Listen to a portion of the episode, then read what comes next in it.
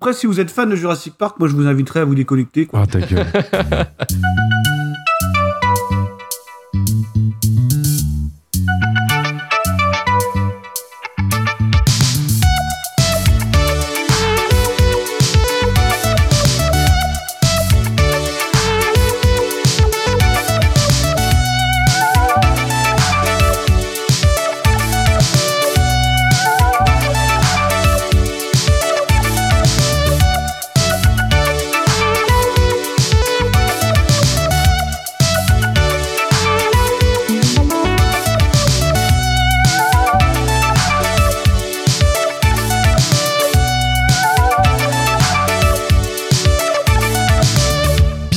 tous dans Shitlist, l'émission de Retour vers le Turfu qui vous parle que du pire du cinéma. À l'occasion de la sortie de Jurassic World 3, Le Monde d'après de Colin Trevorrow, retour sur la licence de film préférée des aspirants cinéphiles amorcée par le patron entre guillemets Steven Spielberg avec Jurassic Park en 93 n'en déplaise à Marvin, adapté du roman de Michael Crichton.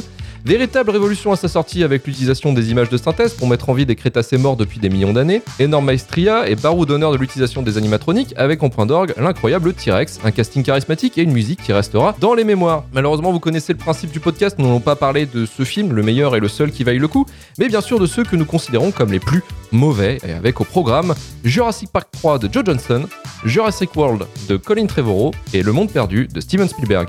Je suis Luc Le Goynec et aujourd'hui pour ce numéro, je suis accompagné de mes tas de merde préférés. Emmanuel Pedon du podcast Le Coin Pop. Salut Manu. Salut, belle intro, belle intro. Marvin Montes du podcast Serial Cut. Salut Marvin. Belle plume, hein, belle plume. Belle plume, belle plume, on peut le lire, ouais. Et ta ta ta ta ta ta Romain Plante de la chaîne Twitch Ramen Ranger qui revient. Et oui, bonsoir. Le retour du roi, le retour de l'invité préféré euh, des auditeurs. Parce qu'en fait, t'es pas dans l'équipe, toi. T'es, t'es- Ah oui, je suis- Non, c'est le guest. ok. Je viens, shitpost et je me casse. Voilà, bah super, merci, merci Romain de ton efficacité. Je vais commencer avec toi Romain, ton rapport par rapport à la saga Jurassic Park. J'ai été euh, pendant quelques temps ce cinéphile qui se définit que par ce film Jurassic Park, du coup, et qui a, qui a le t-shirt, qui a tout, et qui adore les films avec des dinosaures parce qu'il y a Jurassic Park. Tu sais, on le connaît tous ce cinéphile, tu vois? Bien sûr. C'est euh, voilà, c'est c'est nous, c'est c'est nous tous. On a tous ce cinéphile en nous, hein, je, je pense malheureusement. Et euh, j'ai grandi, Non. j'ai j'ai mûri et euh, depuis j'ai changé de film. hein, je suis sur Fury Road, comme tous les cinéphiles. et, euh, et voilà, voilà. Il a cru qu'il était euh, invité dans Capture Mag. Outre, euh, outre les, outre tout ça, euh, j'ai- j'aime beaucoup le, le cinéma de dinosaures en, en termes général. Donc Jurassic Park. je, rame, j'ai perdu le truc. Non mais j'adore les, les films de dinosaures, vraiment c'est un genre que, que je suis passionné. Et, euh, et voilà, donc forcément Jurassic Park ça tient une place un peu spéciale quand même. C'est dur. Marvin me juge déjà.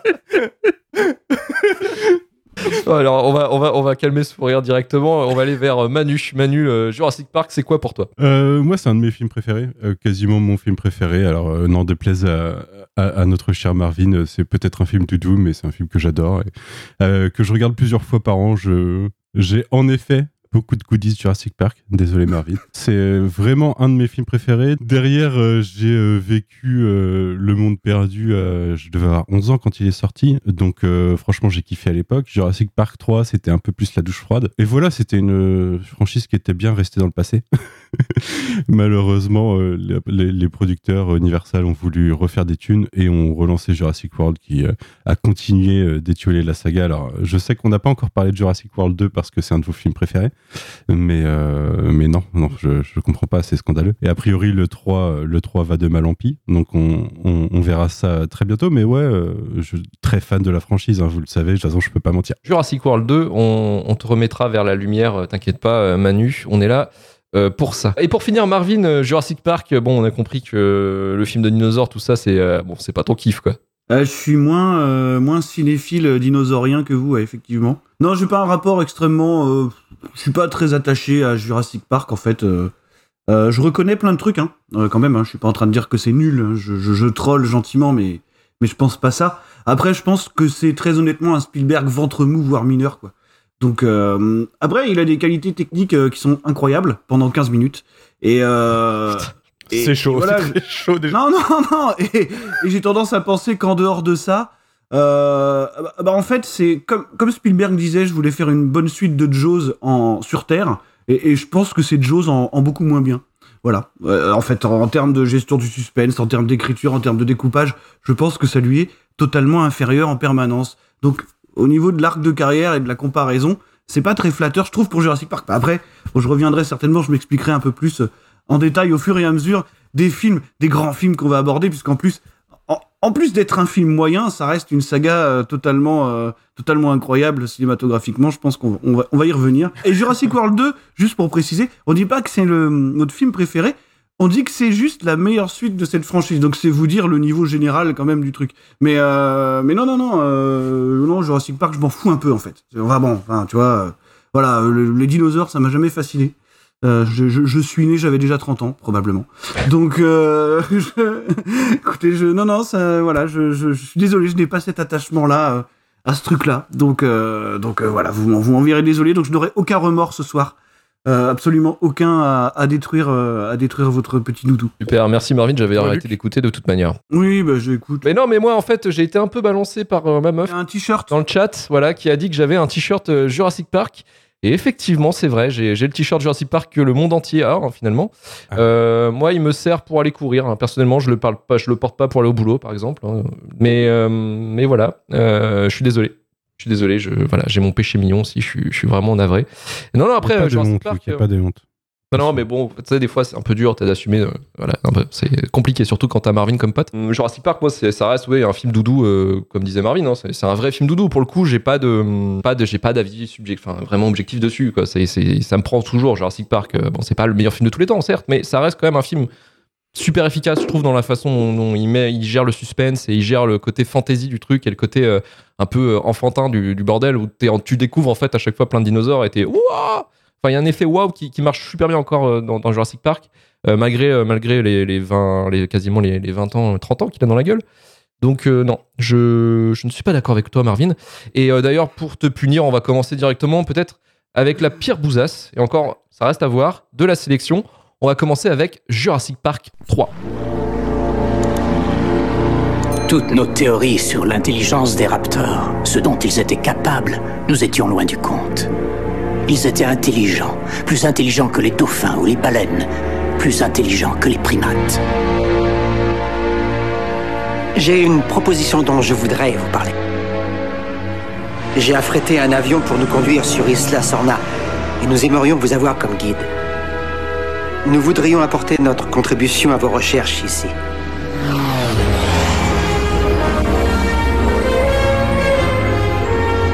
Il y a une piste d'atterrissage devant, vous voulez qu'on se pose comment ça qu'on se pose? On ne peut pas atterrir là, qu'est-ce que vous Attendez, je vais vous expliquer si vous On ne voulez peut pas bien. atterrir sur Ça cette va île.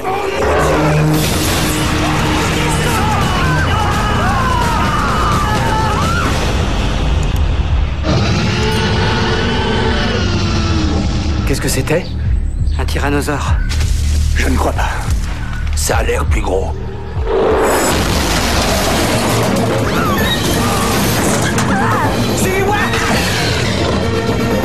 Attendez, il revient Allez vers les arbres C'est comme ça qu'on fait des dinosaures? Non, c'est comme ça qu'on joue à Dieu. Jurassic Park 3, sorti en 2001, troisième volet de la franchise, produit par Amblin Universal et Kathleen Kennedy, avec un budget de 93 millions de dollars, réalisé par Joe Johnston, réalisateur de Jumanji, Rocketeer et futur réal de Captain America First Avenger. Au script, on retrouve Peter Buckman, Jim Taylor et surtout, et surtout, l'effroyable Alexander Payne, futur réalisateur de plein de films relous, Sideways, The Descendants et bien sûr l'horrible Downsizing.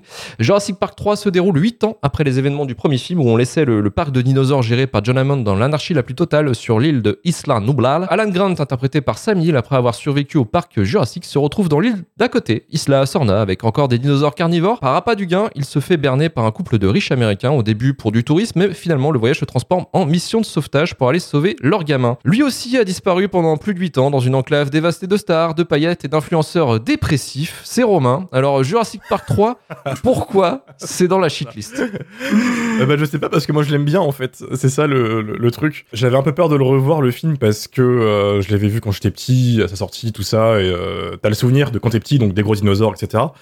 Et euh, il se fait unanimement chier dessus ce film et du coup je me dis ça doit être horrible à revoir et en fait j'ai pas trouvé ça euh, si terrible que ça alors peut-être que mes goûts ont baissé après Cannes tu vois je sais pas ce qui s'est passé euh, voilà hein.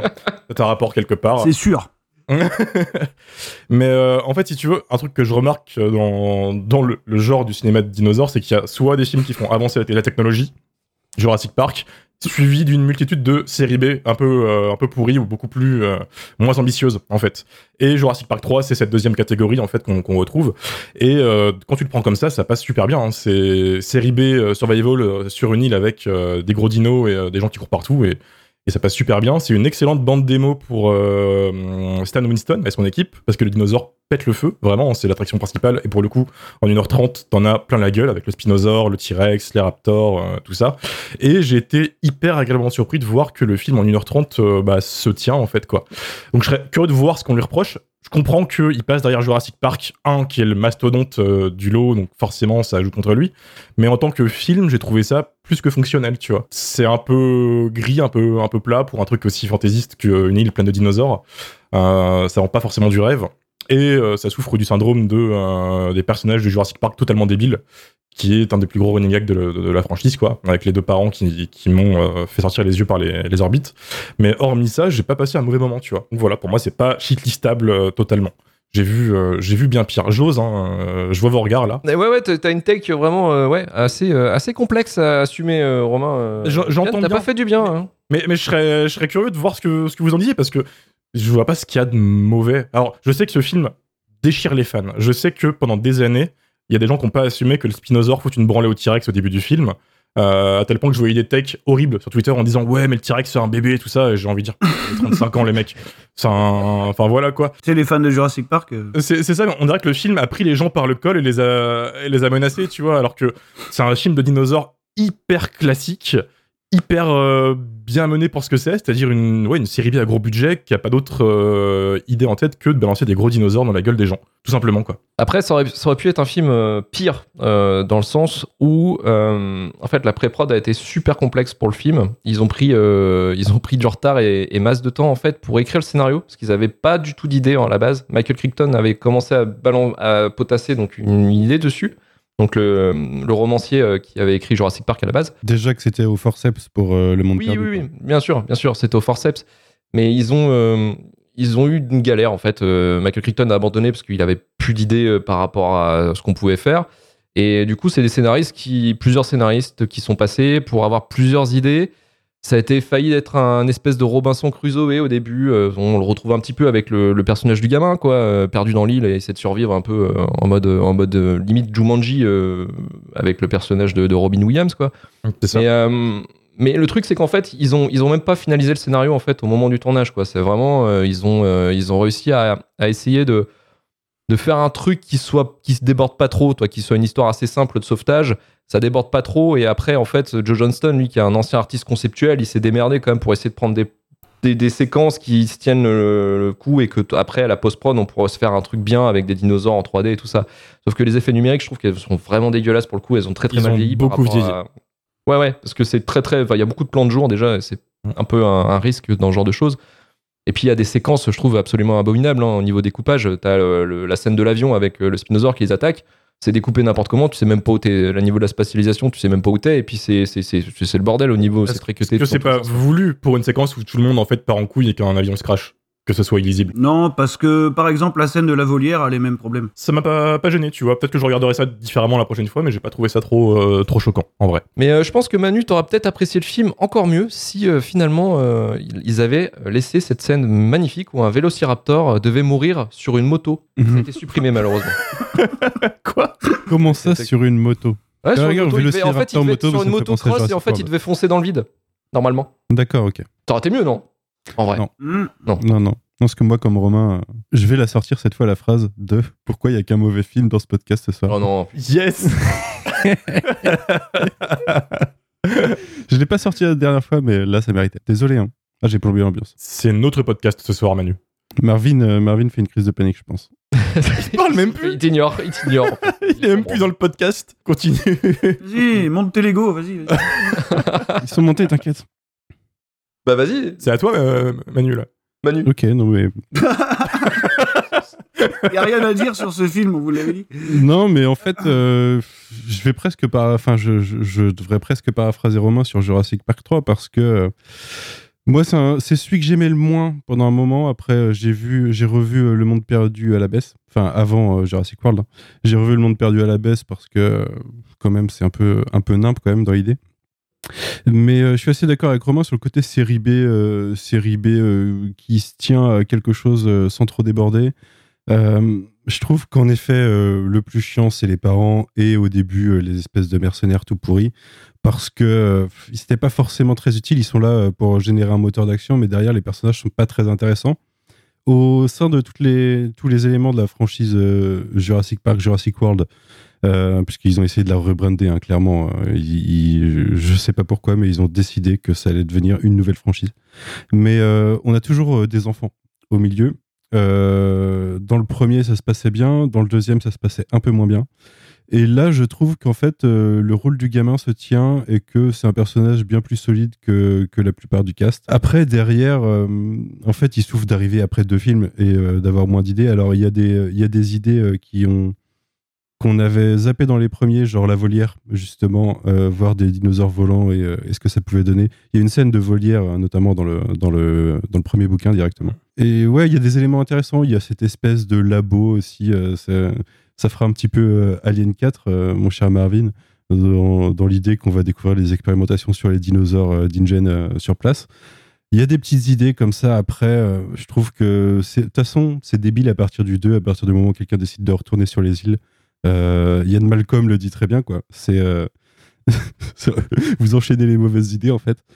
Et du coup, euh, là, euh, voir Alan Grant dire euh, OK pour des tunas, encore, je retourne euh, prendre un risque et, et voir, euh, enfin, passer mes vacances sur une île mortelle. euh, déjà, c'est un peu bancal comme point de départ. Mais à partir de ça, euh, le problème, c'est les personnages qui l'entourent, quoi. Parce que même son assistant, il est un peu pourri. euh, il, il est là pour faire des mauvais choix, pour avoir sa rédemption, mais euh, il sert pas à grand chose. On force un peu Ellie Sattler pour avoir un Deus Ex Machina à la fin. En fait, ça- on commence déjà à avoir un petit peu euh, de fanservice au sein de la franchise. On a. on, va nous répéter les bruits des raptors, on va nous faire, enfin, nous, nous, nous- nous rappeler constamment euh, des scènes ou des moments iconiques des premiers. Mais, euh, mais vraiment, en tant que film, je trouve que ça passe. Quoi. En effet, euh, il, est loin du niveau du premier, en ce qui me concerne. Mais euh, on n'est pas parti dans la catastrophe de dès après celui-là. Je me demande si pas déjà dès euh, la production du 3, ils avaient dans l'idée de- d'aller faire des, euh, des hybrides euh, soldats, dinosaures. euh, Si, si, et si. des trucs comme ça. Donc, C'est- ah, pour trucs qui vont Jurassic infuser dans 4. Jurassic World. Ah, ouais, c'était pour le 4 à la base. Voilà. En fait, tu vois que ils ont une franchise qui ils voient que ça fait, ça fait de la thune, mais euh, ils savent pas trop quoi faire avec d'un point de vue histoire. Quoi. Et j'adore euh, j'adore euh, Joe Johnson en plus, mais euh, non, je sais pas, c'est pas. C'est pas non plus son film le plus bruyant. Comme le disait euh, Romain, c'est gris. C'est censé être une île de dinosaures. On n'en voit pas grand chose. Quand on voit des dinosaures, c'est cool. Mais à côté de ça, ça manquait peut-être un peu de budget, quoi. Pour montrer, pour faire un peu plus de grand spectacle dans l'idée de ce qu'il voulait faire du film. Mais euh, moi, je trouve que ça se tient. Ok, toi, pour toi, ça se tient pour le coup. Euh, Avant de passer à, à Marvin, euh, Romain, le chat euh, Jurassic Park 3, ils en pensent quoi un petit peu? Écoute, on me disait que j'avais raison. Ok, super. Cole qui nous dit que la scène du combat tyrannosaure contre le spinosaure, euh, le T-Rex c'était dégueulasse. On aurait dit la mère des fans de Star Wars. J'ai pas lu la fin de la phrase. J'ai pas lu la fin de la phrase. Euh, Et encore, vous avez pas vu la C'est course vrai. poursuite à Malte dans Jurassic World 3. On parlait d'effets spéciaux dégueulasses. Mais ça, dans la bande-annonce, déjà, on la voit, en fait. On Mais c'est le un trailer et toutes les pubs Jurassic. World 3, c'est c'est sur cette scène-là en fait. Toutes les pubs de 10 secondes que tu vois devant tous les programmes à la télé, c'est ça en fait. C'est horrible visuellement, quoi. Je comprends pas comment ils font ça en 2022. Vilou dit un truc très intéressant, c'est qu'il dit que c'est le film qui préfigure les incohérences à venir dans la franchise. À quel niveau, du coup? Euh, Vilou développe. Oui. Viens, viens, viens, viens vocal. Viens, viens là, viens t'es Non, non, mais il y a plein de trucs cons. C'est un plan, moi, qui m'a fait rire. Tu sais, le plan où, euh, à un moment donné, euh, du coup, il y a l'échange entre le couple du riche et euh, le professeur Grant. Il fait euh, Ouais, alors, est-ce que vous pouvez venir avec nous euh, sur l'île des dinosaures, tout ça Écoutez, je suis occupé. Et le mec lui sort un chèque, il lui dit euh, Je peux mettre n'importe quel zéro si vous voulez, quoi. Et euh, il sort son chèque, le stylo, et t'as tu sais, t'as le professeur Grant qui regarde le chèque en mode. Et là, t'as un plan direct, c'est l'avion. Tu vois que le mec, en fait, il est là pour la thune, quoi. C'est vraiment le mec, le, le, rat, le rat total, quoi. C'est incroyable. c'est comme ça qu'ils se font convaincre dans le premier. hein. Euh, Oui, oui, oui, c'est un Ça peu ça. le Mais je trouve que là, la façon dont c'est monté, c'est assez incroyable en fait. Euh, La façon dont c'est vraiment le rapace quoi. Marvin, on va pouvoir euh, terminer avec toi sur Jurassic Park 3, Jurassic Park 3, euh, Joe Johnston. Incroyable. Euh, on a déjà passé beaucoup trop de temps sur ce truc. Alors déjà, Joe Johnston, euh, moi je suis pas euh, client de Joe Johnston, euh, qui, est quand même le réalisateur de Jumanji, quoi. Dire, autre film euh, pour ado attardé. Mais bon, bref, c'est pas grave. Enfin, tout ça, tout ça, tout ça. Non, bah, écoutez, je- jouez avec vos petits dés et vos petits rhinocéros, y a aucun problème. Mais non, non, ce que je voulais dire, c'est que moi je vous trouve pas du tout exigeant avec avec cette suite de votre film doudou, quoi. Je, je veux dire.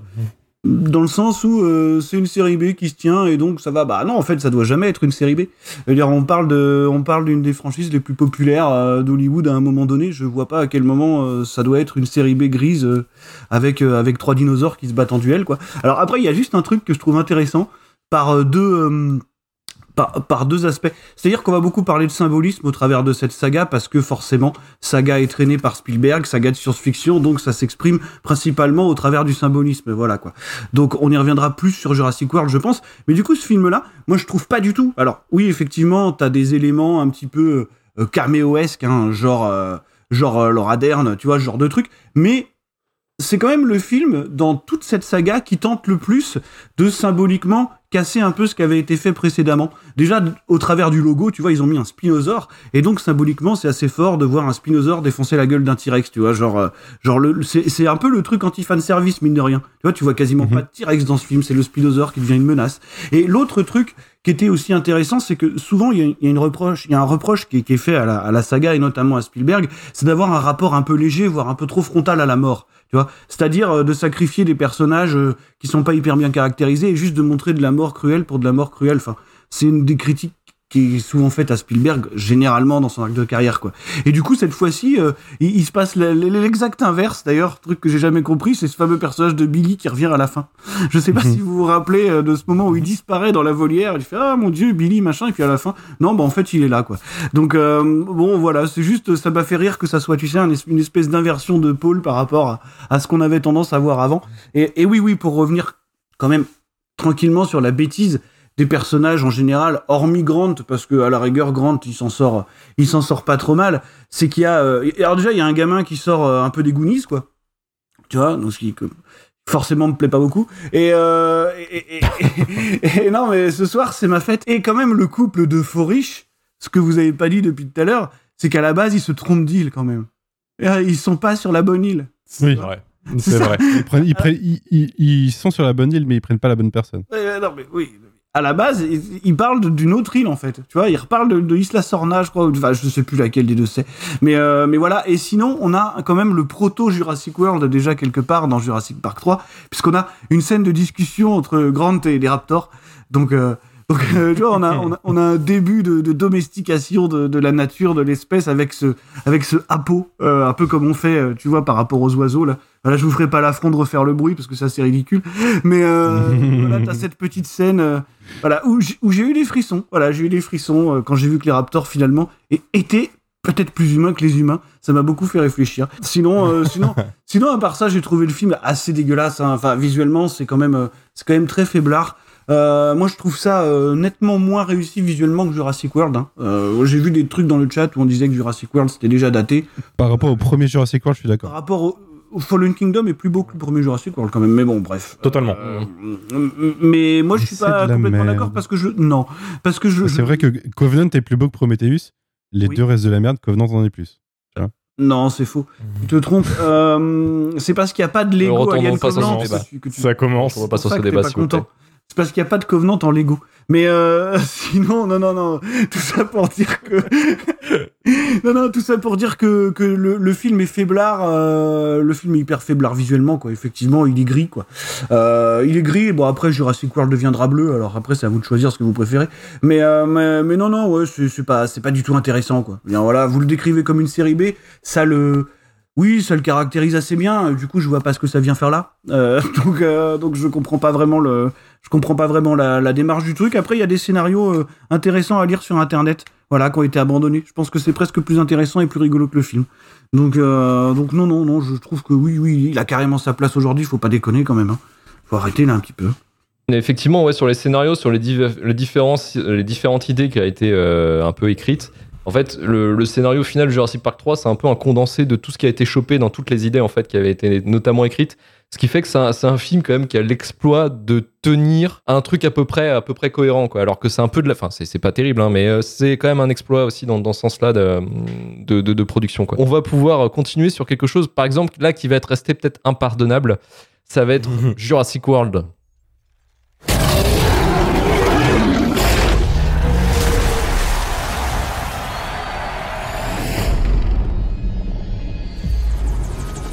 Nous avons plus appris ces dix dernières années grâce à la génétique qu'en un siècle à déterrer des ossements. Un monde nouveau s'ouvre à nous. Notre tout premier hybride génétiquement modifié est prêt. Vous avez fabriqué un nouveau dinosaure? C'est pas une bonne idée. La palissade fait 12 mètres. Vous croyez qu'elle a pu l'escalader? Ça dépend De quoi? Du genre de dinosaure qu'ils nous ont pondu dans ce labo. Faites évacuer l'île. Elle est d'une intelligence supérieure. Elle va tuer tout ce qui bouge. Oh non.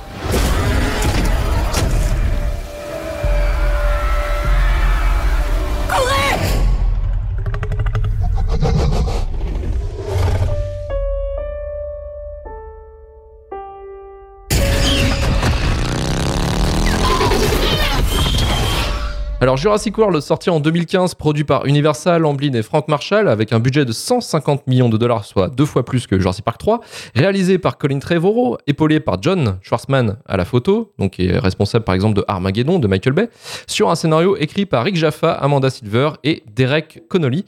Jurassic World se déroule 22 ans après les événements du premier film où des investisseurs ont décidé de refaire le parc de John Hammond exactement au même endroit avec le même principe d'émerveiller les petits et les grands en recréant artificiellement des dinosaures. Claire Dering, directrice des opérations du parc, interprétée par Brice Dallas Howard, décide de lancer un nouveau projet pour attirer de nouveaux visiteurs. Malheureusement, ce projet va créer des emmerdes en cascade et ça va être Owen, Owen pardon, Grady sous les traits de Chris Pratt, l'homme qui murmurait aux oreilles des dinosaures, qui va devoir essayer de sauver les visiteurs du parc. Après une, une trilogie finie en eau de boudin en 2001, Universal et Amblin décident de revenir pour encore nous émerveiller de dinosaures et d'aventures. Mais Marvin, est-ce que finalement tu as kiffé cette proposition de joie et d'allégresse jurassique? Mais bien sûr. En fait, s'il fallait englober le truc, parce que j'ai plein, j'ai plein de trucs à dire, mais je vais essayer de pas, de pas être trop chiant. Mais s'il fallait englober un petit peu la réflexion que j'aurais, je dirais que c'est le prototype du film qui a plein de fausses bonnes idées, en fait. Vraiment. Tu vois? C'est-à-dire que déjà, alors euh, c'est euh, ce qu'on pourrait appeler un legacy sequel, voilà, c'est un petit peu le terme qu'on utilise maintenant. euh, c'est déjà quelque chose qui est assez problématique, hein, parce que en parlant de films de dinosaures, d'ailleurs, vous vous rappelez de Ghostbusters Afterlife, euh, on a eu le, on a eu les dinosaures de, Ghostbusters, tu vois, à la fin. euh, là, c'est un petit peu la même chose. C'est-à-dire que le Legacy Sequel, tu sais, c'est ce film qui voudrait, euh, qui voudrait être l'héritage de, de, de, de- du- d'une franchise forte, mais qui peut jamais, absolument jamais s'en détacher, quoi. Et du coup, là, le propos est assez contradictoire dans, dans Jurassic World, je trouve. Alors, on revient forcément. euh, la première des fausses bonnes idées, justement, c'est, c'est par rapport à ce fameux symbolisme qui, qui, qui file en fait euh, toute la saga, euh, parce que parce que c'est une saga du coup qui finalement défendrait, en tout cas, s'il faut parler du premier Jurassic Park, donc hein, il faut en parler un petit peu, je, vous, m'excuserez, euh, qui défendrait un, un propos plus que des images. Euh, dans le sens, ce que je veux dire, c'est que finalement, tout le monde connaît le- la, la statistique ou l'anecdote. Je crois qu'on a 15 ou 17 minutes de dinosaures dans le premier Jurassic Park, je sais plus exactement. C'est ça, ouais. Euh, Parce que bah, parce que il y a toujours cette histoire du fameux Less is More de Spielberg sur Jaws et que en fait euh, entre les animatroniques de Stan Winston et le travail d'ILM mine de rien il y avait quand même des contraintes budgétaires hein, c'était pas non plus la fête quoi. Donc on pouvait pas tout montrer. Donc euh, c'est ça reste quand même des films qui à la base ménagent leurs effets. Euh, ce qui est beaucoup moins le cas à partir de Jurassic World, hein, qui a un, gros budget de 150 millions avec des choses qui sont beaucoup plus simples à faire. Et donc, la première chose, la première des, des fausses bonnes idées, c'est de réaliser un espèce de fantasme de fan que je ne suis pas. Donc déjà, euh, le problème, c'est de, de, de créer ce fameux parc et de le mettre en activité en fait. C'est un petit peu un fantasme de fan. C'est ce truc qu'on n'a jamais vu. C'est le, c'est je sais pas, c'est le puits du fou des dinosaures. avec euh, Irfan Khan à la place de Philippe de Villiers, quoi. Voilà, c'est à peu près ça.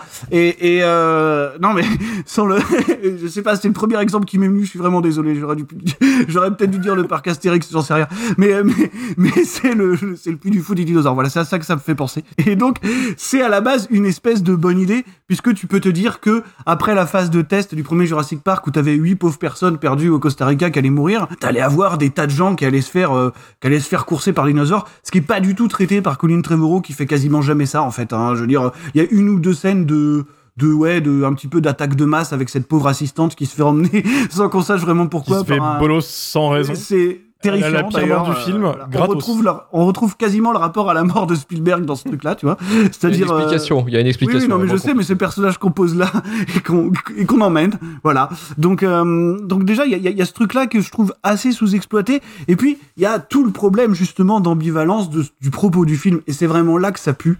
C'est vraiment là que c'est problématique.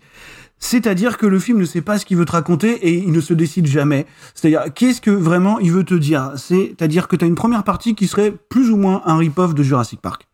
Tu vois? Avec euh, cette espèce de philosophie genre euh, nature is healing, euh, la vie trouve toujours un chemin. C'est-à-dire, finalement, euh, ça va être le bordel, on peut pas la contrôler, cette nature. C'est ce que les films essayent de nous dire depuis le début. Hein, donc on peut pas contrôler, on peut pas jouer à Dieu, sinon on perd le contrôle. C'est encore une fois ce qui se passe. Les mecs reproduisent quand même les mêmes conneries en boucle systématiquement, et puis ils vont continuer à le faire, c'est ça qui est super, tu vois. Donc forcément, ça se passe pas bien.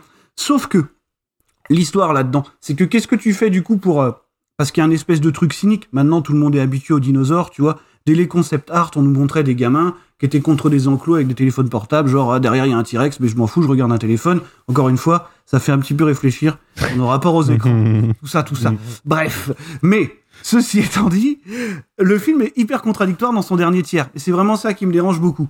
C'est-à-dire que pour contrebalancer ce cynisme-là, tu crées une espèce de nouvelle étape à l'évolution, un truc encore plus contre nature qui s'appelle le l'Indominus Rex, je crois. Mmh, Donc, oui, qui est un dinosaure complètement incroyable qui peut devenir invisible, par exemple, euh, qui peut faire des tas de trucs comme ça. Bon, bah, je- voilà, pourquoi pas, admettons. hein, euh, bref, c'est pas grave. Et euh, mais du coup, pour vaincre cette nouvelle étape de l'évolution, donc c'est la nouveauté, tu vois, quelque part, c'est ça la nouveauté. Eh ben, on va passer par la domestication de la nature. C'est-à-dire que tu vas aller chercher les doudous. Voilà, tu vas aller prendre les doudous des gens. Donc les deux dinosaures les plus emblématiques de Jurassic Park, qui sont le raptor domestiqué et le T-Rex que tu vas attirer avec un avec une fusée euh, de détresse, avec un flair, voilà, pour En aller courant en talon hein, pour la terre. en courant en talon, bon ça c'est encore c'est pas trop trop grave, euh, pour aller euh, défoncer la gueule de l'Indominus Rex. Donc, en fait, qu'est-ce que ça veut dire, tu vois? Voilà, c'est ça qui me dérange encore une fois. C'est-à-dire que qu'est-ce qu'on fait? C'est-à-dire que tu vas casser le nouveau truc avec tes petits jouets. Voilà, c'est à peu près ce que le film veut te raconter. Est-ce qu'il y a plus nostalgique que ce truc-là finalement? Bah non, c'est pas possible.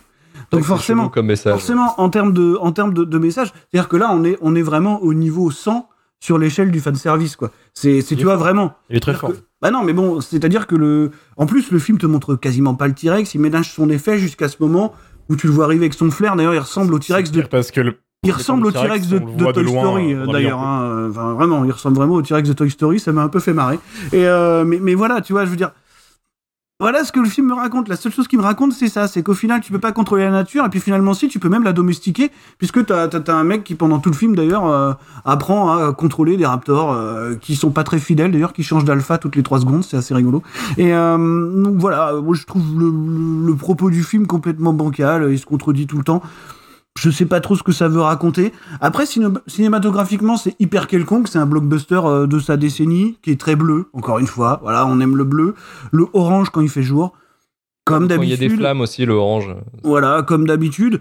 Il y a quelques plans qui fonctionnent euh, en termes, je trouve, d'iconisation cinématographiquement. Tu vois, par exemple, il y a des trucs cool. Voilà, tu vois, c'est la fausse bonne idée de la coolitude forcée. C'est euh, par exemple Chris Pratt qui roule en moto avec les Raptors autour. C'est une petite séquence qui marche, tu vois. C'est bête, c'est complètement idiot. Mais je sais pas, ça me fait ça me fait un petit peu rigoler quoi. Est-ce Euh, que ça voilà. te fait pas rêver, en fait, finalement? Est-ce que par- tu voudrais par- pas, toi aussi, rouler en motocross dans la f- jungle avec des raptors Non, non, bah non, non, moi ça m'intéresse pas beaucoup, mais, euh, mais je comprends que les fans, euh, les fans puissent rêver de ça, quoi. Pourquoi pas, tu vois? Je veux dire, quelque part, euh, tu, tu- tu contrôles tes petits jouets, voilà, tu t'amuses avec, ok. Euh, je comprends l'idée. Après. C'est ça le euh, truc, c'est que les fans ne rêvent pas de ça, Marvin. Ils sont passés totalement à côté du fan service, de mon point de vue, dans Jurassic World. Ouais, ouais, peut-être bien, peut-être bien, mais parce que, parce que le fan service, en plus, il est tellement maladroit, comme, comme je viens de le dire, que, que oui, oui, oui, euh, tu vois, je veux dire, je pense que même les fans, ces trucs-là, ils en ont rien à foutre, tu vois. Mais euh, sinon, le casting est assez imbuvable. Hein. Bah, c'est un film qui tient sur deux acteurs qui sont quand même extrêmement limités, c'est-à-dire Chris Pratt et Bryce Dallas Howard. Donc, euh, puis c'est la fille de Ron- la fille de Ron c'est Howard. la fille de Ron Howard. Oui, oui, ouais. démarrait pas euh, de ouf dans le. Démarrer pas de zéro. euh, ouais, Mais, mais non, bah voilà, sinon Chris Pratt, c'est Chris Pratt, quoi. Je veux dire, euh, c'est un acteur unidimensionnel, quoi. Donc, euh, donc bon, voilà, je pense qu'on l'accepte comme il est ou on l'accepte pas. Moi, j'ai eu la tendance à me gonfler, quoi, assez vite. Donc, euh, donc voilà, c'est tout, c'est tout. Je trouve que c'est un film hyper contradictoire et pas du tout cohérent avec ses thématiques et avec le genre, en fait, de la science-fiction. Tu vois, je veux dire, la science-fiction, à la base, c'est quoi? C'est qu'est-ce qui se passe si on perd le contrôle de la technologie actuelle ou qu'est-ce que, par anticipation, on pourrait faire comme dérive avec notre technologie actuelle? Et finalement, la réponse, c'est quoi? C'est euh, c'est oui, on va aller trop loin, mais t'inquiète pas, vu qu'on est capable de contrôler la nature, parce que finalement, on est capable de se comporter comme des dieux, on va s'en sortir. Donc ça n'a pas vraiment de sens, quoi. Donc euh, voilà, voilà, je trouve ça, je trouve ça quelconque. Je trouve ça quelconque. Je trouve ça, euh, oui, bah c'est une suite de Jurassic Park, quoi. Voilà. Merci Marvin en tout cas Eh pour, pour ton avis euh, assez acéré sur, sur Jurassic World. Alors initialement Jurassic World en fait devait être justement le, le Jurassic Park 4 produit par Spielberg et Kathleen Kennedy qui était prévu de sortir en fait au milieu des années 2000 avec un script euh, signé William Monahan, le scénariste de Kingdom of Heaven not- notamment et, euh, et du remake de Infernal Affairs qui est les, les Infiltrés. Normalement ça devait continuer sur euh, ce côté de critique un peu du corporatiste, euh, en gros euh, l'exploitation de dinosaures dans le marché de l'armement et de la guerre en fait. Ce qu'on retrouve un poil dans euh, Jurassic World 2. Et, euh, et en fait, euh, notamment, bah, en fait, on avait cette histoire de, de dinosaures génétiquement modifiés pour ressembler à des humains hybrides entre, entre dinosaures et humains avec des bras euh, à la place, enfin des canons à la place des bras, quoi. Euh, ça aurait été, ça aurait été magnifique, je pense. Ça aurait été beaucoup mieux en tout cas que Jurassic World, à mon avis. Ça Et en fait, bien, ouais. oui, ça aurait pu être bien. Bah, ça aurait été un truc très Z hein, ou très con, mais au moins ça aurait pu nous faire marrer. Et malheureusement, le, le projet a été abandonné parce que euh, Spielberg souhaitait en fait faire Indiana Jones 4. Donc il a été Mhm. mis en pause pour ça.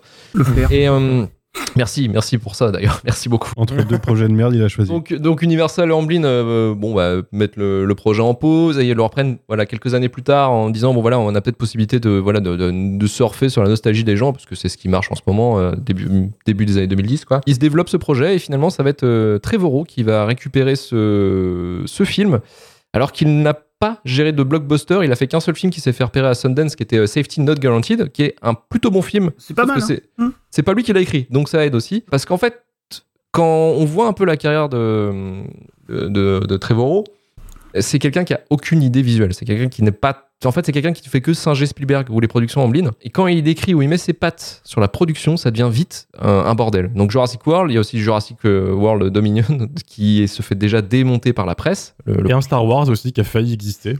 Alors un Star Wars qui a failli Et qui était pire. nul, qui aurait été vraiment aurait pire. été nul. Arrêtez avec ça. Ça aurait été horrible. Parce qu'ici, il s'est fait virer, c'est que justement, euh, Kathleen Kennedy s'est dit, oui, enfin, c'est quand même sacrément de la grosse merde ce qui nous prépare. et d'ailleurs, d'ailleurs, elle a eu, elle a eu le nez creux parce qu'elle a vu son film euh, The Book, euh, Book of Henry, euh, Book, Book of Henry, bah, c'est ça, qui était sorti en 2017, donc quasiment deux ans avant, avant le- la sortie de, Star Wars 9. Et c'est ce film qui est un peu mille fois au poudre parce que ce film est une merde totale. C'est vraiment. Alors, je vous le raconte pas parce qu'on le gardera pour un checklist parce que c'est un truc assez incroyable. Moi, je l'ai C'est un vu. mélange entre Hitchcock et Spielberg. C'est, franchement, c'est, c'est incroyable. C'est un film incroyable. Vraiment pas mal. Euh, et c'est un film affreux, abominable, qui s'était fait démonter par la critique, qui a fait un four commercial. Et en fait, c'est grâce à ce film, disons, qu'on n'a pas eu la version de Trevorrow euh, de Star Wars 9 et qu'il a été remplacé euh, in extremis en fait avec euh, malheureusement J.J. Abrams. Mais dans les deux Ouais, cas, effectivement, euh, oui, mais non. Mais bon, bref, c'est pas Mal pour un mal, c'est pareil. Ça sera un autre Même, truc. euh, non, Mais sachez que si vous êtes fan de, de, de Trevorrow, il va revenir très vite après euh, Jurassic Park. ça n'existe pas, Luc. La phrase incroyable. Mais- Il y a que les, Ah ouais a que les fans de Star Wars qui détestent tellement Last Jedi qu'ils pensaient que Trevorrow allait faire un truc bien. Mais, mais non, non, il y a que à croire à ça. Non, non. Non, non, mais Trevorrow va revenir très vite, euh, justement avec euh, un film sur l'Atlantide et avec Chris Pratt en lead cast. Oh merde. Oh, Eh ouais, ouais, ouais, ouais, vous allez encore vous bouffer du Chris Pratt euh, pendant bien longtemps et On ça va être vite voir, hein. chiant. En fait, Trevorrow, dans, dans le projet, il a, il a foutu quand même sa patte à l'écriture, même s'il n'est pas réellement euh, crédité. Bah, justement, il va foutre un peu le bordel parce qu'il lui il veut le ton du film, lui, et ce qu'il veut que ce soit un truc un peu euh, anti-corporatiste en fait. En gros, encore, euh, disons Mhm. que l'exploitation des dinosaures dans un parc d'attractions, c'est pas bien, c'est c'est mal. Et en fait, il s'est il s'est inspiré d'un excellent documentaire. Alors, je sais pas si vous l'avez vu, celui-ci, c'est Blackfish Ouais, c'est vachement bien. Mhm. qui est un documentaire en fait sur l'exploitation des, orques dans Il y en a les, deux, dans les parcs Il y en a un deuxième maintenant, je crois. Ah ouais, ouais, bah, j'ai vu que le premier, et le premier il est incroyable, il est terrifiant mais il est incroyable. Mm. Et justement ça, ça critiquait cette exploitation euh, des, euh, des orques dans les parcs aqu- aquatiques et c'était c'était euh, vraiment bluffant quoi. Et c'est il s'est fait il s'est inspiré de ça sauf que bah il a pas le génie de l'écriture ou peut-être un, un talent d'écriture parce que finalement c'est un peu au forceps et c'est un peu dilué aussi sur bah, une histoire globale qui était déjà euh, préécrite.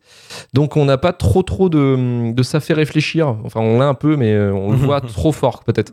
Et puis il y a ce personnage de con là, le personnage euh, effectivement qui est à la De Donofrio? Non à la, à la sécurité, euh, le geek qui Ouais, de euh, Donofrio, ouais. euh, mais c'est pas Donofrio, Donofrio c'est le. C'est Jack Johnson. Ouais, c'est Jack Johnson. Ah oui, euh. L'abruti celui qui a le t-shirt euh, Jurassic, Jurassic Park. Park. Ouais, celui-ci euh, c'est pareil, c'est une écriture, euh, c'est une écriture de Trevorrow ça aussi. C'est lui qui l'a ajouté ce personnage pour dire bah voilà la nostalgie c'est vraiment un truc de con quoi. Mais euh, c'est pareil c'est euh, c'est euh, Alors que pourtant, le film euh, te dit que finalement que la nostalgie c'est bien quoi. Bah, oui parce que c'est ça qui sauve la situation. ouais. Mais bref, c'est c'est un peu, c'est un peu contradictoire son, son bordel. Et euh, je vais passer euh, directement. Alors je vais passer normalement, je sais plus avec qui j'avais donné la parole. Romain, Ce serait. Romain. Romain, Jurassic World Bonsoir. pour toi, c'est quoi Bah, c'est de la merde. voilà. voilà, non, mais euh, si tu veux, il y a deux trucs qui se sont passés en 2014-2015, euh, deux trucs terribles, c'est que Hollywood a découvert la nostalgie et Chris Pratt a percé. Et ça a donné. ça c'est, ça triste. Ouais, C'est les deux trucs qu'ont causé Jurassic, Jurassic World. Et euh, c'est fou. Euh, au moment où je l'ai rematé, quand j'ai vu le film, je me suis dit, putain, c'est fou comment c'est un produit de son époque. Genre, c'était il y a Mhm. 6 ans maintenant, 7 ans? 7 ans, Sept ans. oui, on est en 2022. Et je me suis dit, putain, c'est déjà super vieux dans, dans tout. La photographie, Chris Pratt, qui est déjà passé de mode, parce que Chris Pratt, euh, passé Gardien- Les Gardiens 3, euh, il finira acteur euh, direct. Amazon Parks and. Recreation, hein, tout court. hein. Il aurait dû rester Oui, le voilà. vieux con euh, nul euh, qui, qui était drôle, hein, mais. Mais, euh, il a eu James Gunn, et puis ça va se finir grâce à James Gunn, je pense, après les gardiens, et puis on le reverra plus, ou alors dans des trucs de merde, et, et basta. C'est, comme tu l'as dit, je crois que c'est Luc qui a dit que c'était bleu. C'est entièrement non, bleu. C'est Marvin. C'est Marvin. C'est dans un film sur une île. C'est bleu. L'île. Même le logo une île. est bleu. Le logo est bleu. Les dinosaures sont bleus. Blue.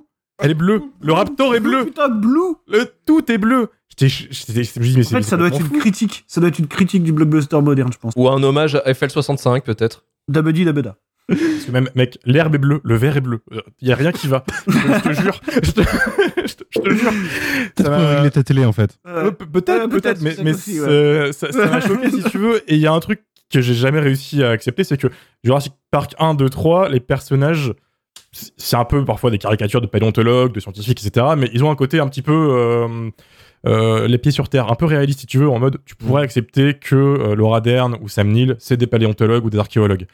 Là, on te fout Chris Pratt. Est-ce que vous voyez Chris Pratt parler avec des raptors? Est-ce que vous voyez ce mec vraiment euh, gérer dans la vie Enfin, t'as- Bah, il, arrive côté- pas, il arrive pas à gérer son gosse déjà, donc euh, s'il te plaît. Euh, moi, Déjà, ouais, voilà, mais on tout Chris Pratt qui transpire en train de réparer sa moto en transpirant comme un beau gosse hollywoodien et tu te dis, ça y est, c'est là où la franchise est la merde. Genre, on a perdu ce qui Mhm. faisait un peu Jurassic Park. Pour moi, un truc un peu cool, c'est que c'est plus des vrais personnages, c'est plus des caricatures hollywoodiennes de personnages. Donc, t'as la Rockin hyper bonne à côté qui va courir partout comme une nunuche. T'as que des clichés en fait qui se mettent en place. Euh, et le méchant, bien sûr, qui est très méchant et qui du coup euh, se fait choper à la fin comme une merde. Euh, j'ai trouvé ça hyper caricatural pour un Jurassic Park 4 quand même. Donc c'est l'instant où la saga devrait se renouveler. Et comme tu l'as dit, Marvin, on retourne à la même base en fait quoi. C'est t'as même littéralement le T-Rex du premier film qui débarque et qui se dit bah non en fait c'est toujours mon, mon truc. Et du coup tu t'avances pas dans dans le lore. Tu as un peu un tu, tu stagnes. Tu stagnes parce qu'en fait le seul truc intéressant dans Jurassic World c'est que les dinosaures touchent euh, mettent un pied euh, sur le continent et ça, ça, met deux films à arriver quoi. Et tu C'est passes un par truc qu'on verra pas en plus. C'est un truc qu'on verra pas en plus. Putain, c'est Apparemment, tu le vois à peine dans le 3. Et là, en fait, t'attends deux films qui se passent un truc. Et dans ce film, en tout cas, il se passe euh, réellement rien à part une sorte de remake d'Aliens et de Predator avec des dinosaures. Et je trouve ça super dommage d'avoir gâché un budget pareil euh, là-dessus, quoi. Voilà. C'est c'est triste, mais j'ai pas plus à dire.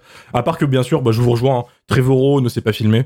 C'est fonctionnel, mais il y a rien. Et on le savait avant. Euh, on nous vend un truc hyper nostalgique, comme à l'ancienne, il y a un dinosaure fait en, en, en vraie marionnette. En animatronique, ça. C'est c'est ça, sinon c'est que du CGI qui a déjà plutôt mal vieilli. Je suis désolé. L'Indominus, c'est vraiment pas très beau hein, à voir. Il a un peu une tête de con, faut pas, pas se mentir. Euh, mais, mais voilà, je trouvais que le deuxième film a beaucoup plus géré les designs des nouveaux dinosaures euh, que par rapport à celui-là. En tout cas, c'est tristesse pour, euh, pour Romain.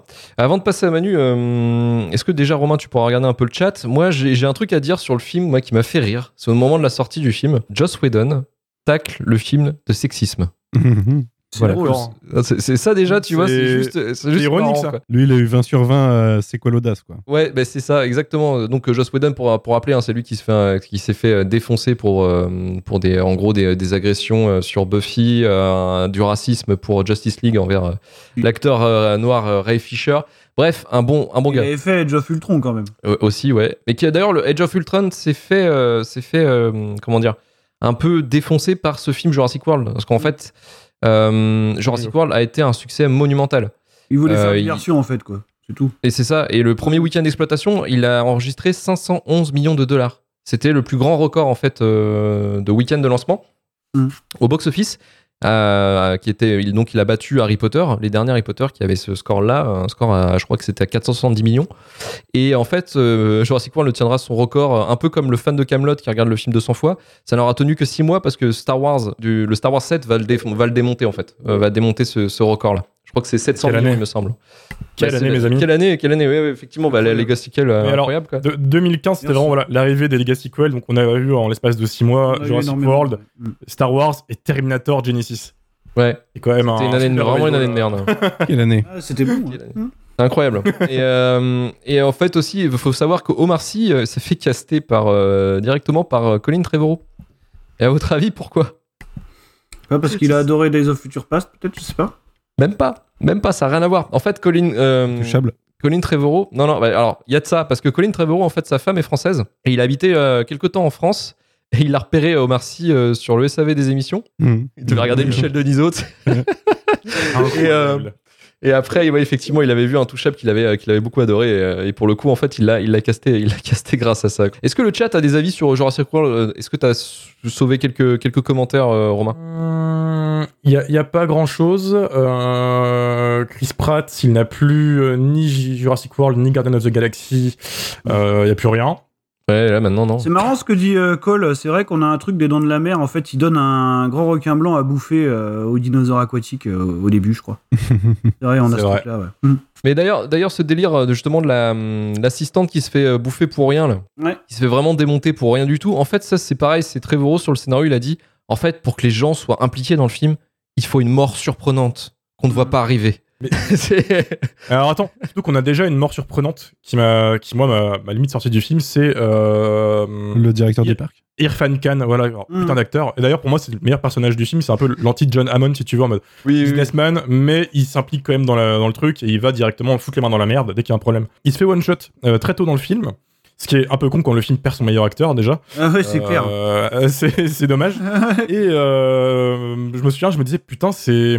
Est-ce qu'il va revenir? Parce qu'en vrai, on te le vend quand même comme un perso principal. Puis, puis voilà, donc je suis déjà choqué. Puis après, t'as cette, du coup cette assistante, euh, Zoya, je crois. démonter, ouais. Genre, qui se fait soulever par le film. J'ai- jamais vu un film avec autant de haine envers un personnage. hein. C'est incroyable, ça. ce. C'est. Hmm. On va finir avec Manu, Manu Jurassic World. Mais écoute, euh, alors c'est marrant, je suis hyper d'accord avec Marvin sur ce film. Putain, c'est vraiment Et je peux, je, je peux témoigner du côté, euh, du côté euh, fantasme de fan de voir un parc en activité, en effet, de ce que ça donnerait. Je trouve que c'est ce qui marche le mieux du film, en fait. Euh, son, début, son début pourrait mener sur quelque chose d'intéressant.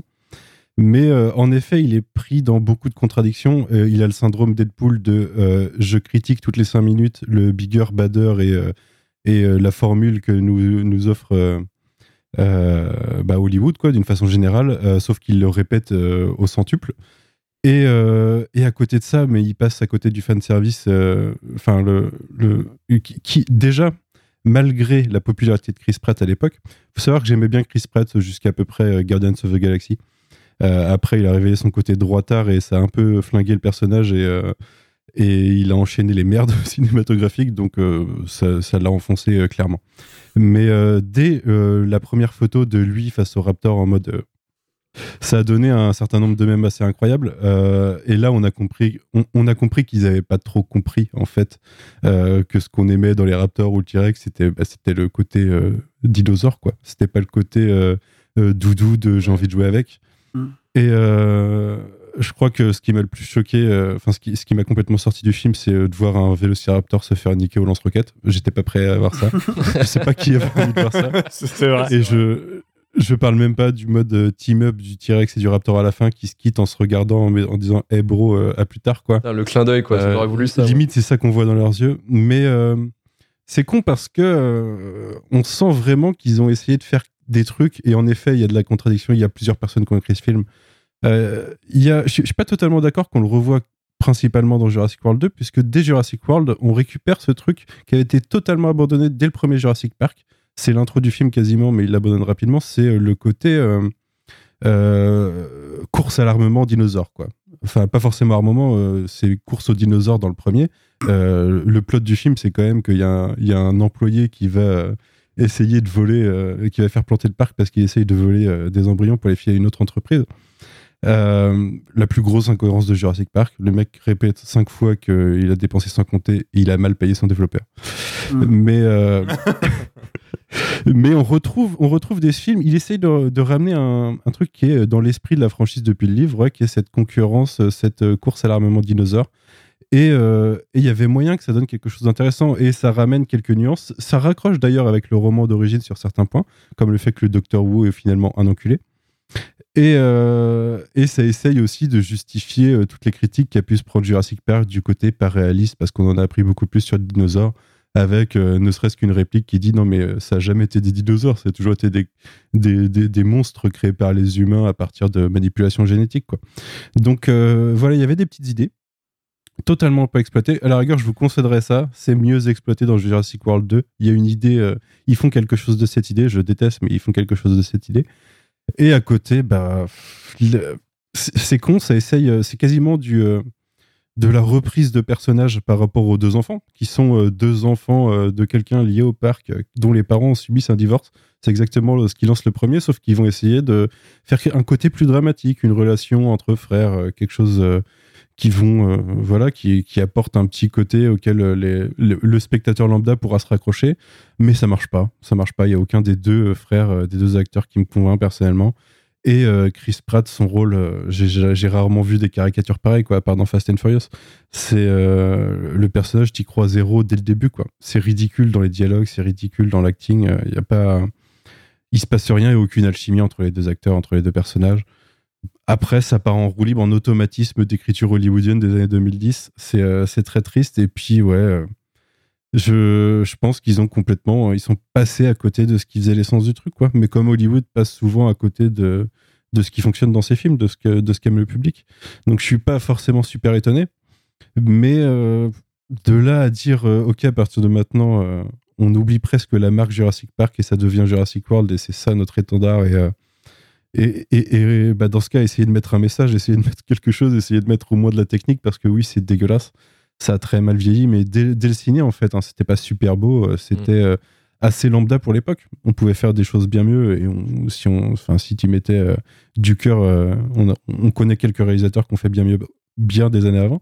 Et euh, pff, ouais, je trouve que c'est une grosse merde, en effet. Et comme le dit Mervyn, mais le dernier tiers, si, si avant t'avais dans l'idée qu'il y avait peut-être des messages à en retirer, le dernier tiers il dit non, mais en fait on n'en a rien à branler, euh, on sait pas ce qu'on veut dire, on veut juste montrer des dinosaures euh, et un T-Rex qui domine sur l'île. Ok, ok, bah partons là, mais euh, c'est pas la peine de faire des suites après. Arrêtez. Non, c'est clair. Et puis le film aurait été beaucoup plus intéressant euh, s'il il avait, il avait commencé là où il aurait fini, tu vois. Genre, ça aurait été un peu mieux, quoi. C'est vrai que le 2 est plus intéressant. ouais. Le 2 est plus intéressant, euh, ouais, pas parfait, mais plus, plus intéressant en tout cas. En tout cas, merci pour, pour vos avis sur euh, Jurassic World. Et on va passer directement au dernier film de cette sélection. Et là, ça va être la guerre, les enfants. Ça va être la guerre, ça va chier. ça va être Le Monde Perdu.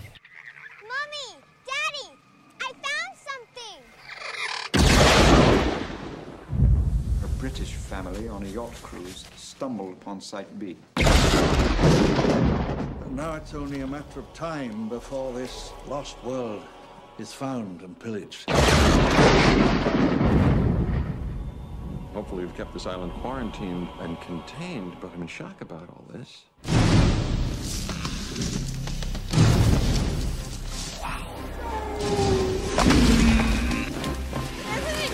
Ooh, ah, that's how it always starts.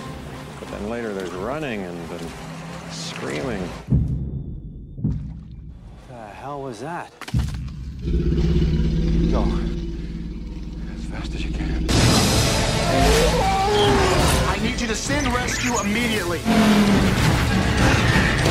Taking dinosaurs off this island is the worst idea in history of bad ideas. Let's get this movable feast underway. Don't move! What is it? Mommy's very angry.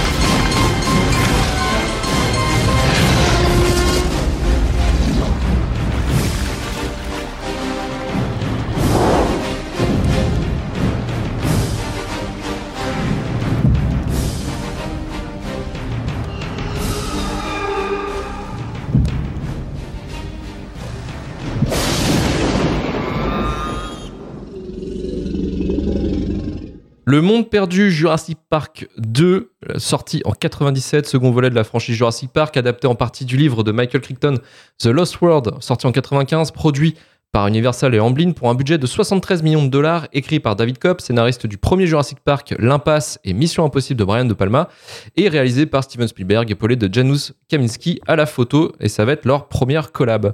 Quatre ans après l'incident de son Jurassic Park, le milliardaire John Hammond, interprété par Richard Attenborough, rappelle le docteur Ian Malcolm sous les traits de Jeff Goldblum pour l'informer de son nouveau projet. Sur une île déserte voisine du parc, vivent en liberté de centaines de dinosaures dans toutes les tailles et toutes les espèces. Ce sont des descendants des animaux clonés en laboratoire.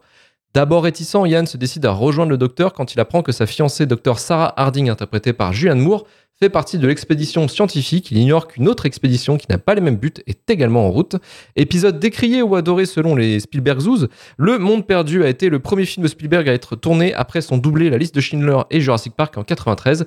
Il s'est accordé 4 ans de pause pour ensuite revenir sur cette suite. Et Manu, pourquoi cet excellent rip-off de King Kong se retrouve dans notre Le King Kong 2 Parce que vous avez pas voulu mettre Jurassic World 2, c'est pour ça qu'il se retrouve dedans. hein. J'en suis navré. Moi, je suis désolé. J'aime j'aime beaucoup ce film malgré. De toute euh, manière, ça aurait été soit Le Monde Perdu, soit Jurassic World 2. Mais fallait passer sur un. Ouais, ouais, non. Et puis, je, je, je- je peux comprendre. Je peux comprendre. Vous avez euh, une- un certain euh, fanatisme de Jurassic World 2. Je comprendrai pas. Un, un jour, on le regardera ensemble. Peut-être vous m'expliquerez. Bien sûr. Mais, euh, mais moi, j'aime bien, j'aime bien Le Monde Perdu. Je l'ai vu au cinéma à l'époque. Euh, c'est sûr qu'il a des défauts. Moi, je pense que avoir voulu justement faire du bigger, badder, mettre plus de personnages, ramener, euh, ramener euh, des dinosaures euh, sur le continent à la fin. Euh, déjà, je trouve qu'on sort de l'esprit de la franchise. On sort de cette espèce de huis clos un peu perdu où, où les personnages ont aucun espoir. Puisque le, le peu d'espoir, on le ressent, enfin, le, manque d'espoir, on le ressent pas trop dans le film. Ça, va plutôt tout droit, je trouve. Je trouve qu'il a des scènes incroyables. Les, enfin, moi, j'adore le- le- les raptors dans les, dans les hautes herbes ou les trucs comme ça. La scène de la caravane aussi, euh, qui se fait éclater par les deux T-Rex. euh, Excellente scène de un- tension. ouais. Hum. Ouais, c'est une bonne scène de tension. Je trouve qu'il y a, il y a vraiment des bons trucs. Et, euh, et même le, juste avant, quand ils ramènent le, le bébé T-Rex et qu'ils vont essayer de le, de le soigner, je trouve que ouais, il y a, y a des, il y a des bons trucs. Il y a une bonne ambiance. Après, euh, bah, je le suggérais tout à l'heure, c'est déjà une suite euh, en roman écrit au forceps, écrite au forceps parce que euh, le succès de Jurassic Park, le bouquin ramène Ian Malcolm qui mourait en fait dans le premier livre. Il faut savoir que Hammond aussi meurt dans le premier livre parce que c'est un, c'est un connard et il meurt seulement dans l'épilogue euh, après que normalement la situation soit gérée. Mais euh, D'ailleurs, sa mort est dans Le Monde Perdu. Ouais, Ça parce me- que euh, c'est c'est un peu c'est un peu le truc avec euh, avec Michael Crichton et, et Spielberg, c'est que Spielberg en fait euh, atténue le côté vraiment bâtard et vraiment dégueulasse des, Mhm. des personnages, parce que dans Jaws, dans de la Mer justement, c'est à peu près le même délire, c'est que normalement le maire dans le livre c'est le roi des enculés et dans le film de Jaws justement Ouais, il y a la mafia et tout. euh, ouais. Ouais, c'est ça, c'est ça, c'est dur quoi. Mais vas-y reprends. Désolé de t'avoir coupé. Mais ouais, du coup, à partir de là, euh, je, l'ai- je l'ai pas. J'ai lu le premier Jurassic Park, mais j'ai pas lu le deuxième parce que euh, le, ça m'a- ça m'intéressait pas spécialement. Et à la rigueur, tant qu'à forcer une suite, autant le voir au cinéma, quoi. Mais euh, mais tu sens que déjà, dès le premier, ce que je disais, euh, il, faut, il faut les trouver, les raisons de revenir. quoi. Et du coup, ça force un peu euh, dire que tu as une équipe qui a été envoyée. Alors, ça se justifie encore parce que le monde n'est pas vraiment au courant. Il ne croit pas vraiment aux dinosaures. Il faut qu'ils aillent. euh, il y en a, tu sais, que quand ils arrivent, ils sont émerveillés, ils comprennent pas ce qui se passe. Ils y croyaient pas encore à où ils allaient. Mais, mais quand même. Mais quand même. Et puis, il y a le neveu de, de Hammond, qui est euh, pire personnage de, un des pires personnages de la franchise. Mhm. Mais euh, je sais pas. Moi, j'aime bien ce film. Je, je déteste la gamine, par contre. Je trouve que de tous les gamins de la franchise, euh, c'est celle qui passe le moins. Ah ouais. Euh, elle aussi, elle est, un- elle est un peu forcée dans l'histoire. Elle est, euh, elle apporte pas grand chose et sa scène, sa grosse scène, euh, l'éclatage de Raptor euh, à base de gymnastique, j'ai un peu du mal avec, euh, je vous avoue. Ah, c'est un petit délire. Mais, euh, C'est- C'est assez, c'est c'est bien. C'est pas mal, c'est pas mal. Un petit côté. mais euh, ouais, y a- après il y a un côté, euh, il y a un côté euh, ramener plus de personnages. Il y a quand même quelques morts qui sont un peu sympas. J'aime beaucoup euh, quand le premier connard se fait buter par les compis, là, les petits dinosaures. là. D'ailleurs, la toute première scène avec les compis, c'est une reprise de. C'est dans le livre, le premier Jurassic Park à la base. Euh, sauf que la gamine se fait bouffer et il y a des histoires de, de bébés qui se font bouffer aussi. C'est un peu plus trash euh, que ce que Spielberg a voulu montrer à l'écran. Ouais, non, si, c'est quand même bien, quoi. Je, je- en fait, j'arrive pas à en dire du mal. J'adore ce film, je l'ai vu mille fois, je l'ai vu un peu moins que Jurassic Park. J'ai du mal à en dire du mal, je, je comprends qu'il est pas parfait, je trouve que c'est un des Spielberg les plus faibles. Mais, euh, mais tu m'excuseras, Marvin, euh, ça reste sympa, quoi. Il y avait cette histoire-là, effectivement, de, de roman qui a été écrit à la va-vite, effectivement, parce que euh, Crichton a été poussé un peu au cul par Universal et, euh, son éditeur pour euh, justement capitaliser sur le succès du premier et faire une sorte de, suite, effectivement, sur, ce livre. Et c'est là-dessus que David Cobb va se baser aussi, tout en s'inspirant aussi d'un autre film qui s'appelle Atari.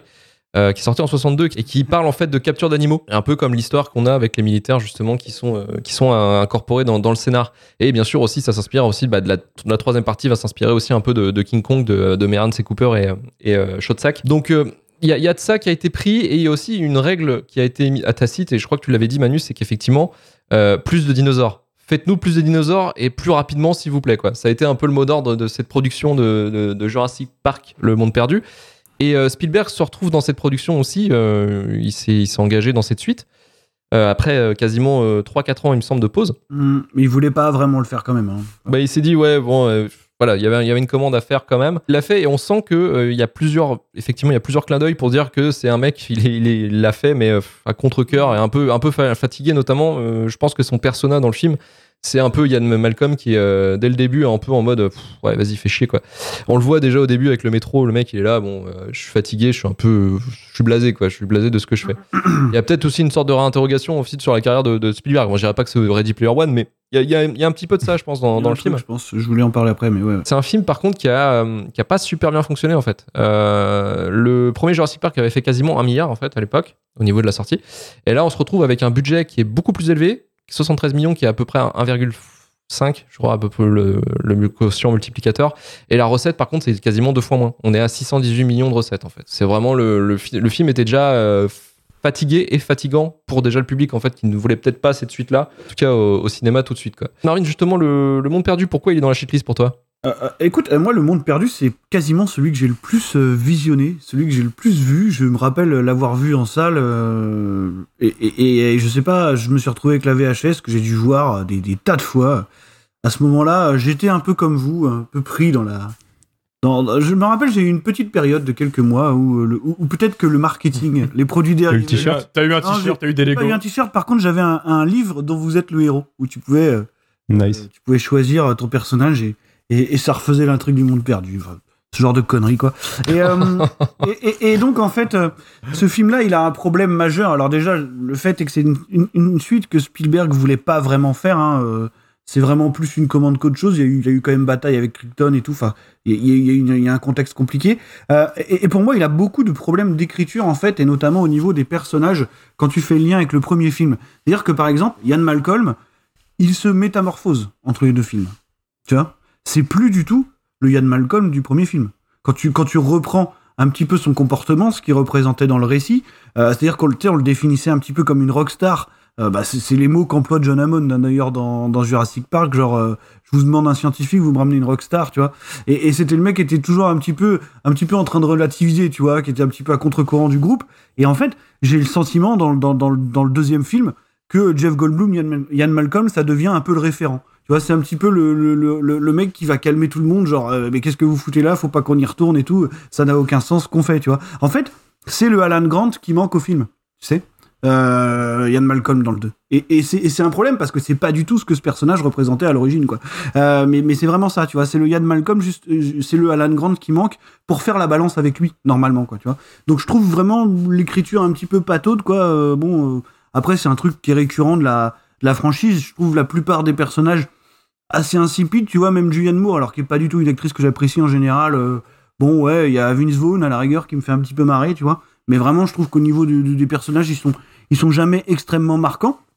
Et puis il manque un truc à justement au personnage de Ian Malcolm, et c'était un des points forts du premier Jurassic Park. Là, je vais lâcher un truc, là, profitez-en. C'était que il y avait un truc un peu tragique dans, dans le parcours de Alan Grant à la base. C'est-à-dire que c'était ce mec-là qui, qui avait travaillé toute sa vie sur des fossiles. Et en fait, son plus grand rêve, c'était de rencontrer des dinosaures en vrai, et il va les rencontrer, et, et finalement, il va se rendre compte que c'est un cauchemar, tu vois. Il y avait ce truc-là qui était intéressant dans, dans, dans Jurassic Park premier du nom, ce rapport-là qu'il avait avec les dinosaures, ce truc un peu en- ancré en lui, tu vois, que Ian Malcolm a pas du tout, en fait. C'est pas du tout un spécialiste des dinosaures ou quoi. Il a pas ce passif, il a pas ce bagage, et du coup, ça rend leur relation-là déjà beaucoup moins, bah, beaucoup moins intéressante, quoi. Lui, il est juste là, dans, dans quasiment dans l'optique personnelle de venir sauver sa, sa meuf et sa fille, quoi. Donc, euh, donc déjà. C'est devenu un donneur d'alerte, un sonneur Ouais, d'alerte. c'est devenu un espèce de lanceur d'alerte entre les deux, tout le monde se fout de sa gueule et tout ça. Et donc, bon, euh, finalement, il y retourne. Mais ah, je veux dire, euh, les enjeux de son, son parcours sont assez. ouais. Euh, assez, ins- assez insipide quoi. Après justement par rapport à ce que tu disais, par rapport au fait que peut-être il y a un message de Spielberg, parce que c'est vrai que le film va nous resservir la même thématique en fait hein, que le premier film. hein. Le, le propos c'est exactement le même, c'est-à-dire que euh, encore une fois, nature is healing, machin, faut pas y toucher, il faut pas qu'on interfère. Euh, Sauf que cette fois-ci, il le fait quasiment de manière métafilmique, quoi. Tu vois, c'est-à-dire que on a créé un nouvel écosystème, donc euh, une autre île qui sert un petit peu de réserve aux dinosaures du parc, euh, un petit peu comme on a ressuscité les dinosaures dans l'imaginaire collectif, tu sais, avec Jurassic Park, en fait. Hein. Et donc, du coup, est-ce qu'on pourrait pas euh, peut-être les laisser et ne pas y toucher et laisser ça vivre, tu vois? Mais du coup, non, encore une fois, il va falloir qu'on retourne interférer avec InGen qui veut récupérer les dinosaures parce que c'est quoi l'idée C'est de refaire un autre parc, je crois, je sais plus. Mhm, ouais. Sauf que cette fois-ci, ils utilisent un autre versant de la thématique, c'est-à-dire que pour montrer que la nature est plus forte que nous, on va prendre la symbolique d'un truc très fort qui est la chasse, quoi. Voilà, c'est ça. C'est-à-dire que euh, cette fois-ci, ça va être euh, finalement qui est le chassé, qui est le chasseur, qui est le prédateur, voilà, qui est la proie. Parce qu'on a ce fameux personnage là du, du chasseur euh, qui dit qu'il bute des lions en Afrique, c'est ça? Oui. Euh, qui finalement va trouver plus fort que lui avec avec la fameuse scène euh, des raptors je crois que je sais plus quand il meurt c'est dans les hautes herbes certainement ça doit être euh, ça, ça doit être à ce moment là quoi Il meurt pas, lui. Non, il meurt Ah pas. non, il meurt pas, du film. À la fin, il capture un T-Rex. Oui, voilà, mais, mais il admet un peu sa défaite, c'est ça? Il y a un truc comme Oui, ça ouais, ou- ouais, ouais. ouais, voilà. Et, euh, et donc, du coup, en fait, le film, c'est une espèce de, de quête, euh, de quête éco-terroriste, tu vois, entre le- les Sea Shepherd de Julianne Moore et, et Vince Vaughn et, et, et InGen, quoi, tu vois, hein, c'est vraiment ce La merde. euh, qui fout la. Voilà, c'est c'est- c'est un espèce d'éco-terrorisme euh, sur une île du Costa Rica. Euh, voilà, et sinon, il y a, il y a un truc, oui, c'est euh, l'irruption, justement, des, des dinosaures dans le quotidien pour. pour continuer un peu avec le symbolisme, puisque tu as cette fameuse scène du T-Rex qui, qui arrive en ville comme, un, comme, comme dans un kaiju Ega, quoi. Voilà. Euh, ce n'était pas non plus un moment très marquant. Moi, comme, euh, comme vous, je suis d'accord sur le fait qu'il y a quand même quelques scènes qui marchent très bien. Par exemple, la scène des deux caravanes.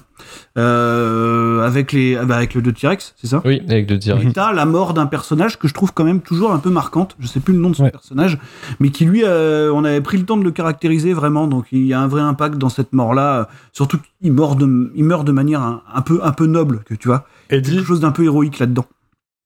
Eddie. avec c'est ça. le, Eddie, ouais, le ça, plus gentil du lot qui se fait one shot. C'est Richard Schiff. Ouais, c'est ça, c'est ça. Et forcément, oui, la scène des, des hautes herbes euh, aussi qui marche, quoi. Mais euh, voilà, moi je trouve le film quand même euh, extrêmement, extrêmement faiblard aussi. Hein, donc euh, voilà, c'est surtout ces personnages qui m'embêtent beaucoup. Et oui, oui, euh, la, scène de gymnastique me fait quand même vachement marrer. Je sais pas si je dois rire ou pleurer en fait, mais mais euh, mais il y a un petit truc, il y a un petit truc un peu un peu, un peu nanardeux là-dedans là pendant pendant 10 secondes qui me fait un peu rire quoi. Mais mais euh, mais voilà, j'ai vu ce film là très souvent, donc euh, donc je le déteste pas complètement, mais je suis pas je suis pas du tout euh, je suis pas du tout un défenseur de ce truc là non plus.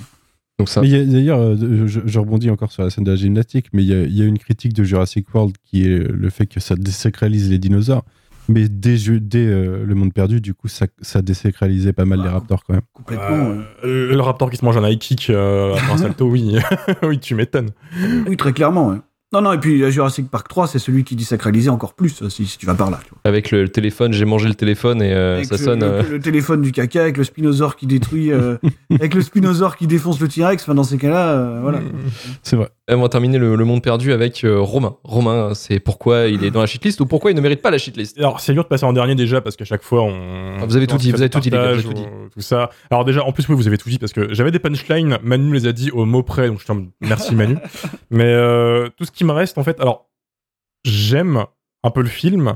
C'est en effet faiblard, comme l'a dit Marvin, mais moi, j'aime bien un truc c'est que c'est le seul Jurassic Park qui touche un peu à la noirceur du livre original. Euh, c'est un Jurassic Park qui a une ambiance qui a rien à voir avec le premier. Donc je pense que ceux qui s'attendaient à une suite très fidèle au premier ont dû redescendre très vite.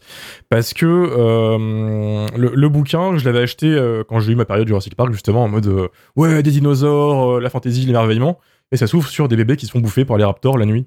Euh, et des trucs bien bien dark. Donc Amon se fait bouffer n'importe comment à la fin du, du par des compis, c'est pas des raptors. Des, des compis. Je- T'es sûr c'est les. Et, Bref, Ça y est, ça y est. ça y est, ça commence. Ça se bat là, ça se bat. Les dinosaures. Allez, c'est parti. T'es fan de dinosaures Ok, Arrête, cite-moi tous les arrête. dinosaures. c'est ça. Mais en gros, c'est hyper sombre. C'est tous des connards et ça n'a rien à voir avec la vision de Spielberg. Et j'étais content de voir un peu euh, un film qui commence par une gamine qui se fait à moitié bouffer par des compis qui sont des vraies petites merdes des dinosaures que j'aurais bien aimé revoir un peu plus lointain, euh, plus, plus dans, le, dans la franchise plutôt. Euh, et euh, Spielberg se réveille dans ce film que pour la fameuse séquence euh, du ravin, qui est fantastique évidemment, les hautes herbes, et pour tuer ses personnages, parce qu'il a eu l'idée de rajouter 20 personnages totalement interchangeables de mercenaires, qui va s'amuser à massacrer euh, sauvagement, euh, gratuitement pendant tout le long du film, dont, euh, je sais plus comment il s'appelle, un mec qui joue dans John Wick, c'est euh, Peter Stormare, qui a comme une gueule, tu vois, Mhm. on l'identifie comme euh, le, le mec un peu badass, un peu, un peu macho, tu vois, qui se fait euh, bouffer pendant 5 minutes gratuitement à plusieurs reprises par les compis avant de crever comme une grosse merde. Il arrache la lèvre là. Ouais, il se arrache la lèvre et tout. hein, euh, c'est- chaud, hein. Il y, a un- il y a un gros sadisme en fait euh, ambiant dans, dans ce film qui me plaît bien en fait et qui montre bien la réalité de la, la chose par rapport aux dinosaures, c'est que c'est des vraies petites merdes qui peuvent te one shot euh, très rapidement. Et c'est ça qui m'a un peu tenu éveillé avec le casting que je trouve pas dégueu. Donc il y a Peter, désolé, Post euh, voilà. Qui est- oui, désolé. J'ai un post-it à côté, j'arrive même pas à le lire. Euh, qui est un putain d'acteur, euh, tout ça. Il y a Vince Vaughn qui joue un écologiste, tu vois, le casting suicidaire. Et en fait, ça passe. c'est c'est pas incohérent. Ouais, c'est vrai. Et et il y a le mec qui joue Eddie, donc Richard euh, Schiff, qui est pour moi le GOAT euh, du, du film, qui est le meilleur perso, qui est le gars qui aurait mérité de vivre jusqu'à la fin, qui se fait littéralement bouffer comme une merde euh, par deux T-Rex au milieu du film. Et hum, je sais pas, ça m'a plu de voir un film un peu, un peu méchant en fait dans, dans, dans, dans l'âme. Mhm. Jusqu'au moment où ça devient Carnosaur 2 avec du, du kung fu contre les raptors à la fin. Et, et là, et là j'ai give up et j'ai trouvé ça super dommage. Il y a, il y a un peu cette ambiance de film qu'on a fait parce qu'il fallait le faire. Et voilà quoi. euh, prenez et, et cassez-vous, en fait, tout simplement. Donc, euh, donc voilà. C'est vrai que les mercenaires permettent de, de répondre à la question qu'est-ce que ça se- qu'est-ce qui se passe si un T-Rex marche sur un mec? Bah là, du coup, on le voit quoi. Mais oui, Avec la taxe. oui, c'est ça, il se fait éclater. euh, Deux secondes après, t'as un mec, euh, t'as un serpent qui lui, qui lui glisse dans, dans le t-shirt, il, cou- il court, ça du sang partout. Enfin, c'est complètement n'importe quoi. Et je pense que ceux qui étaient contents de retrouver l'aspect euh, féerique presque du parc dans le premier, ils ont dû déchanter direct. Hein. Je sais pas ce qui s'est passé. Je pense que la liste de Schindler est passée par là et il a dit genre, allez, niquez-vous, niquez-vous. Et euh, voilà vos dinosaures de merde et cassez pas les couilles.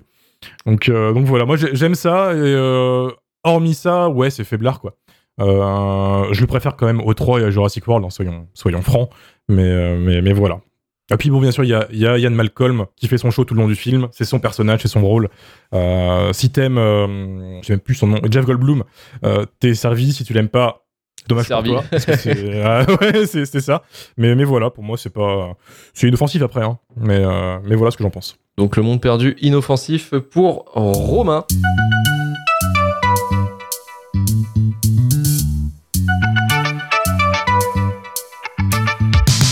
Merci Manu, merci Marvin et merci à notre invité Romain.